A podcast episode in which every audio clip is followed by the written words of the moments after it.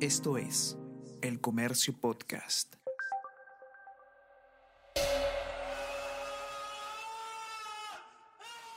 El día que te van a matar, Santiago Nazar, te levantarás a las 5 y 30 de la mañana a esperar el buque que trae el obispo. Uno busca como espejos, ¿no? También en, en donde reflejarse durante toda la lectura de una obra. Y sí, de todas maneras, ¿no? Ves dónde vas encajando. Aparte porque, claro, esa obra ya la había visto, ¿no? En escena. Pero, claro, entonces dices, ah, podría, podría quizás ubicarme acá. El día que te van a matar, Santiago Nazar, Te levantarás a las 5 y 30 de la mañana a esperar el buque que trae el obispo.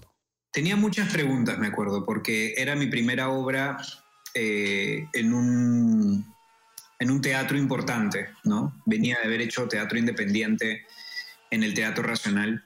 el día que te van a matar, Santiago Nazar, Te levantarás a las 5 y 30 de la mañana a esperar el buque que trae el obispo. Eran como, se reunían todas las, todos como lo- los indicativos para que yo diga que, que sí a eso, ¿no? Que no me resista, ¿no? Entonces, después de haber hecho este casting y haber quedado seleccionado, estaba muy emocionado. Sabía que venía, eh, que había el desnudo, ¿no? Emanuel Soriano apareció en su primera obra teatral profesional gritando como un loco y completamente calato. Fue en el 2011, en Crónica de una muerte anunciada de Gabriel García Márquez, interpretando a Santiago Nazar. La obra la dirigía Jorge Ali Triana. ¿Recuerdan a Jorge Ali? Fue uno de los primeros entrevistados de primera llamada. Entonces, ¿cómo decir que no? Además, un desnudo que para mí está súper justificado, ¿no? Y lo interesante de Jorge Lee era que me decía si necesitábamos esas preguntas o no. Como si, por ejemplo, si Santiago Nazar era, era culpable o no lo era, ¿no? Si de pronto lo necesitábamos o no para, para la historia, ¿no? Y creo que, creo que yo en todo momento, para mí fue que no, ¿no? Entonces, mi trabajo fue a partir de eso, ¿no? De decir, es realmente, es un, es un toro en plaza suelto que todo el mundo lo quiere matar y él es el único que, que no, no se da cuenta hasta, hasta el final. Bienvenidos y bienvenidas. Esta es la primera llamada, que esta temporada es coproducida por el Diario del Comercio y Decibelio 85. Se estarán preguntando por qué no hemos publicado nuevos episodios en las últimas semanas. Bueno, el coronavirus tocó nuestras puertas, aunque felizmente no pasó nada grave y estamos de vuelta. Mi nombre es Juan Diego Rodríguez Basalar y en este episodio hablamos con el actor peruano Emanuel Soriano. Quien produce esta historia es Fabricio Serna, quien, por alguna extraña razón que desconozco además, tiene en sus manos uno de los libretos originales de la versión de Crónica de una muerte anunciada que se montó en el Teatro Británico. No tengo idea de cómo la tiene, pero mejor que se los cuente él. Quizá lo importante aquí no es cómo me hice con ese libreto, sino por qué lo guardé. Ver a Emanuel actuar en esa obra del británico fue muy revelador. Desnudarse en un escenario frente a cámaras pasa por una autojustificación inicial. Encontrarle sentido responde a un propósito superior. Y en el caso de Manuel, tener los huevos para hacer semejante locura en su primera gran obra era su momento. Creo que so- son, son momentos pues, en que las obras de pronto te llaman, te conectan en ese momento de, tu vida y en el pasado nada, pues, ¿no? Sí, también, ¿no? Sí, hay veces en que de pronto, ah, no, de pronto no es, no es su momento, ¿no? Hay partes, eh, como Tí- Tío Vania de Chekhov, recién la leí el año pasado, la había visto en teatro, en adaptaciones también, pero recién la leí el año pasado. Y sí, o sea, recién como le encontré el, el más significado al leerla, ¿no? Pero recién conecté en ese momento. Momentos. La vida es eso, la capacidad de observar y hacer nuestras las lecciones, procesarlas como aprendizaje.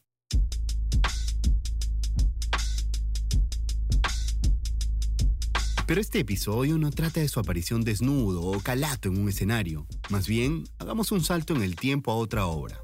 El curioso incidente del perro a la medianoche, una adaptación de la novela del mismo nombre del escritor británico Mark Haddon y que se estrenó en Lima en el 2017 y donde Emanuel protagonizó a Cristóbal, un adolescente con síndrome de Asperger.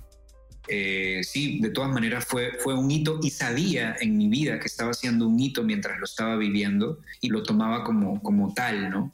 ¿Cómo es interpretar a un personaje como Cristóbal? ¿Qué lecciones se lleva para su propia vida? ¿O cómo se prepara uno? Creo que ha sido una de las más, sí. Creo que en, teatro, sí, es una de las que, en las que más me ha tocado investigar, ¿no? Para, no necesariamente para ponerme en los zapatos del personaje, sino en poder mirar, poder, poder, poder eh, tener la mirada de una persona con síndrome de Asperger. Para entenderlo, una noche cualquiera, Cristóbal, el protagonista de la obra, encuentra al perro de su vecina, al que él quería mucho, muerto. Lo habían matado con un rastrillo, con un trinche de jardín clavado en las costillas. Entonces se decide a resolver este crimen a saber qué es lo que ocurrió. Él tiene síndrome de Asperger, entonces tiene fijaciones. Eh, a él le encanta el universo y en este caso, como quería tanto a este, a este animal, quiere resolver este, este hecho. ¿no? Empieza a indagar, a investigar. Pero su padre se lo prohíbe, le dice que no puede investigar, pero Cristóbal insiste y su curiosidad lo lleva a descubrir ciertas cosas que jamás imaginó. Como por ejemplo su mamá que había fallecido y de pronto no ha fallecido, ¿no? Está en otra provincia, en este caso en nuestra adaptación, en nuestra adaptación está en Ica, ¿no? Y él se desafía a sí mismo, ¿no? Desafía su condición porque eh, en esta, esta condición de, de síndrome de Asperger de pronto los sonidos son muy fuertes, las luces son muy fuertes, no se permiten abrazos, para cada cual es distinto. De hecho, a una persona con Asperger le resulta difícil reconocer o comprender esas reglas sociales no escritas que nosotros impusimos en el mundo. Le resulta complicado interactuar con muchas personas a la vez y esto hace parecer como que no quiere relacionarse o integrarse en un grupo. Pero lo cierto es que no hay malicia en sus actos cotidianos. Son personas muy sensibles, eh, tanto así que la sensibilidad se va a sus sentidos. O sea, uno es sensible de pronto emocionalmente, ¿no? Con palabras, con situaciones, con imágenes que de pronto te calan y, te vulnerabilizan. Pero ellos sobrepasan su sensibilidad a, sus sentidos. O sea, un sonido agudo es demasiado fuerte, ¿no? Una, una luz que de pronto no es tan fuerte es muy fuerte, ¿no? Un grito es ya un grito desgarrador que no, no se puede más. Un abrazo es de pronto una, un apretón y es, es invasivo, es demasiado. El tumulto, el caos o el simple ejercicio de entrar en un carro, en una combi, en un bus e imaginar cómo Cristóbal podría sobrellevar eso. Cada contacto, cada persona es como un universo, eh, cada gesto en su rostro. Entrar en un personaje con esas características supone bajar la guardia o permitirse, en todo caso, ser vulnerable para cualquier actor. Trataba de, cuando estaba en la calle, saber cómo él estaría. No actuaba como él actuaba, ¿no? Pero sí por dentro me sentía, trataba de sentirme como él se pondría, de pronto de cruzar la acera, de, ¿no? De, me, pongo en sus situaciones, más no las actúo en, la calle, pero sí me pongo en su, en su lugar, ¿no? Para saber qué, qué pasaría por él en medio de esas situaciones, ¿no? En medio de esas situaciones en mi, en mi vida de Manuel, en mi vida cotidiana. Si él podría con esa vida cotidiana.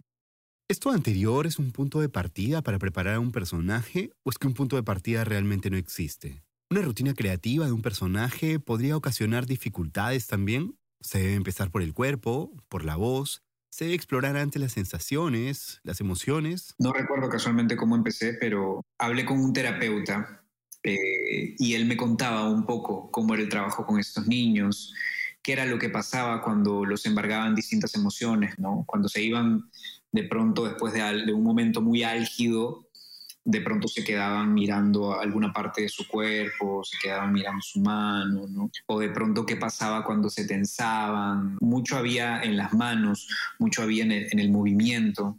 En sus conversaciones con el terapeuta, Emanuel entendió cómo sobrepasan los niños con Asperger situaciones específicas, o cómo su manera de comunicarse. Algunos hablan rápido, de corrido, sin comas, sin pausas, o sus preguntas no son interrogantes sino afirmaciones. Y así como el lenguaje verbal, el no verbal es igual de trascendente.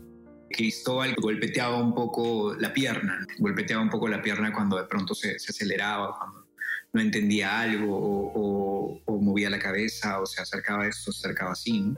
Luego del terapeuta, era tiempo de ver de cerca a niños con Asperger. Y entonces todo lo que había leído o escuchado tomó sentido. Emanuel entendió las sensaciones de cada cual o la manera de expresarse, muchos de ellos sin filtro. Aquí una escena de Cristóbal. Sí, hay varias, ¿no? Había una que, me acuerdo que, decía, que hablaba de los niños de su colegio, ¿no? ¿Y qué te gusta? Porque la, vecina le pregunta, ¿no? ¿Qué te gusta hacer? A mí me gusta el universo y me gusta el color marrón y me gusta eh, las matemáticas. Soy muy bueno en matemáticas, ¿no? Eh, el mes que viene voy a, voy a dar el examen, ¿no? Ay, qué bueno, con todos tus compañeros. No, con mis compañeros no, porque ellos son estúpidos. Otra escena que ejemplifica esta comunicación sin filtro, sin doble sentido, es que a Cristóbal le gusta mucho el color rojo. Entonces en algunos casos colocan tinte natural color rojo en su comida para que la disfrute. Hasta que... Un amigo de su papá le dice, oye, pero ¿por qué no le echas eh, tu pintura? ¿Pero ya le echaste tu pintura a tu comida para que la comas? Y él le dice, no, no es pintura, es colorante para comida, ¿no? Y dice, escúchame, si tú le pones pintura a tu comida, eso te va a hacer mal. Y puede ser que con el tiempo te mueras, ¿no? me hace recordar mucho al, Pinocho de Shrek, para que no le crezca la nariz, encuentra las formas de, de, no mentir, pero tampoco de decir la verdad, ¿no? Entonces es como, tú dijiste tal cosa, no, yo no dije, no dije que tal cosa dije, ¿no? Yo dije otra cosa, ¿no? Entonces el papá le dice, no puedes ir, eh, estar, seguir investigando sobre, sobre el asesinato de Cueto. Cueto, el perro asesinado. Y le dice, no, yo no fui a investigar sobre el asesinato de Cueto, yo fui a hablar con la vecina, porque tú me dijiste que no investigue, yo solo fui a hablar con ella, no fui a investigar.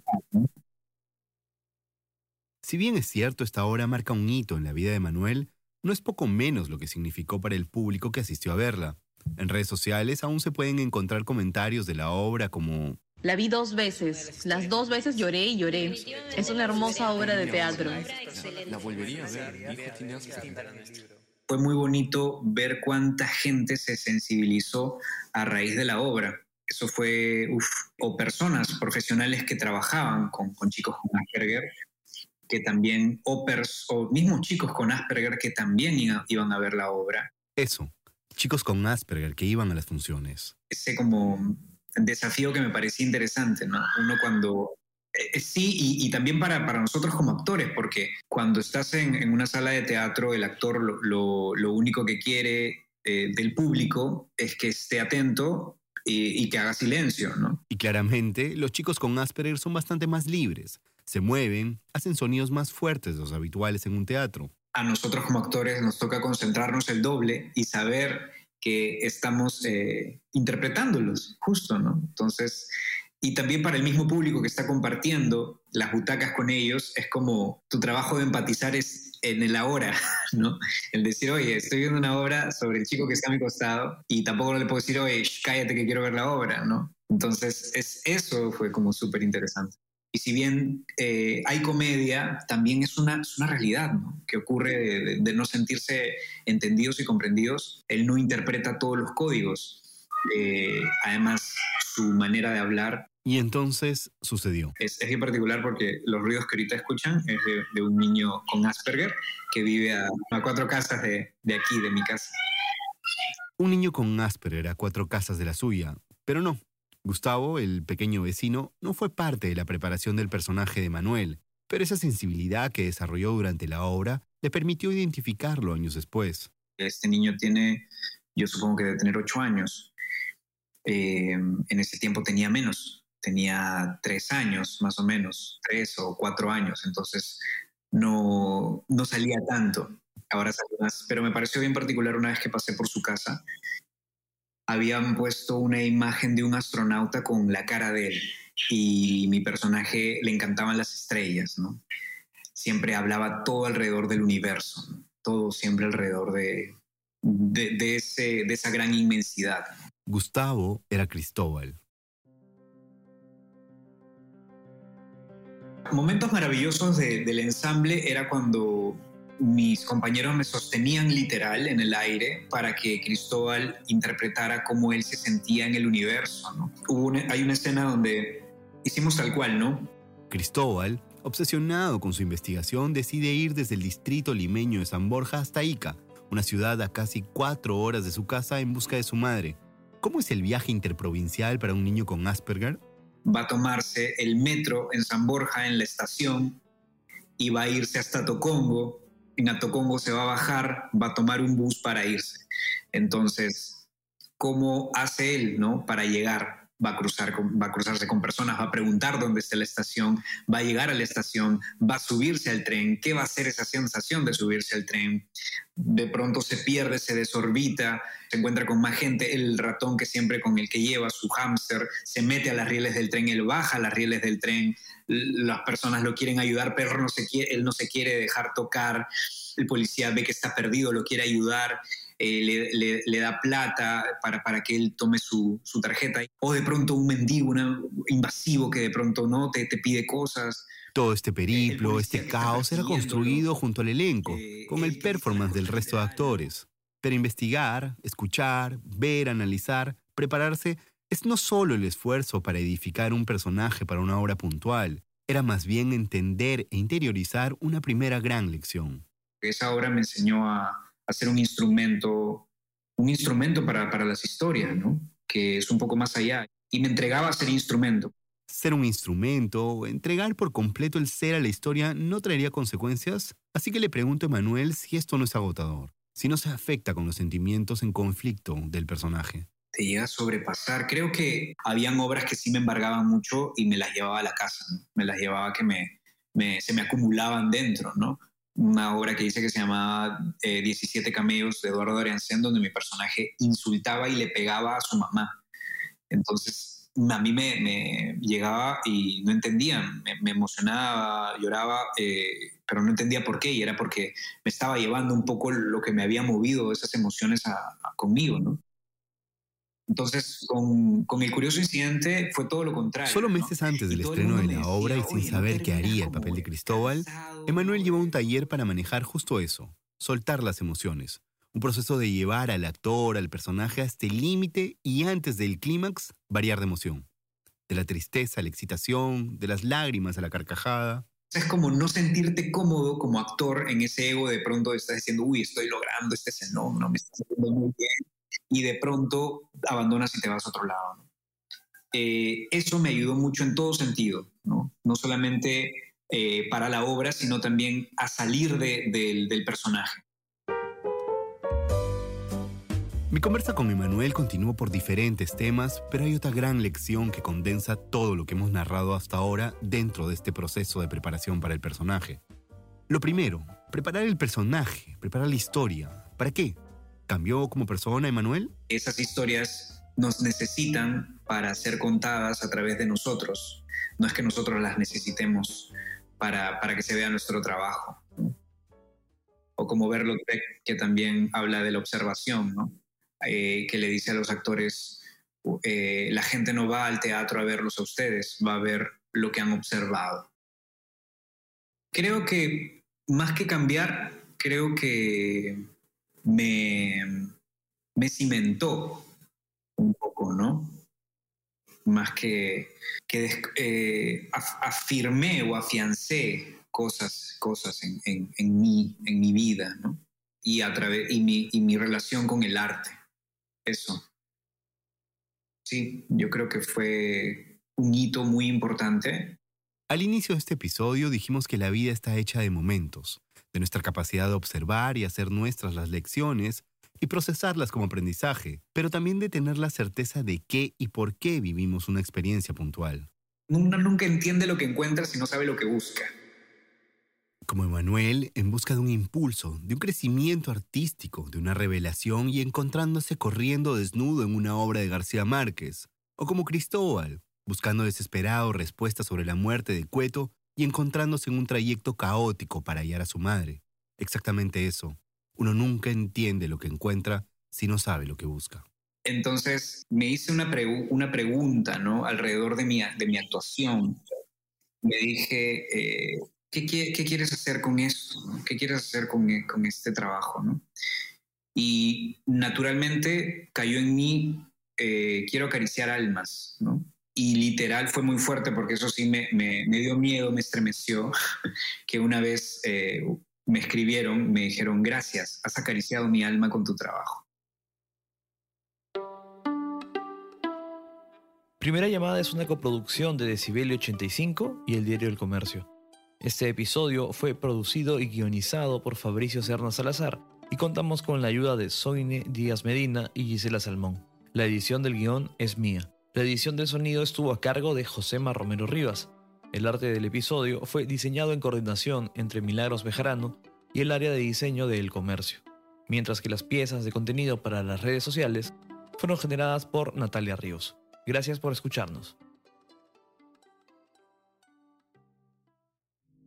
Esto es El Comercio Podcast.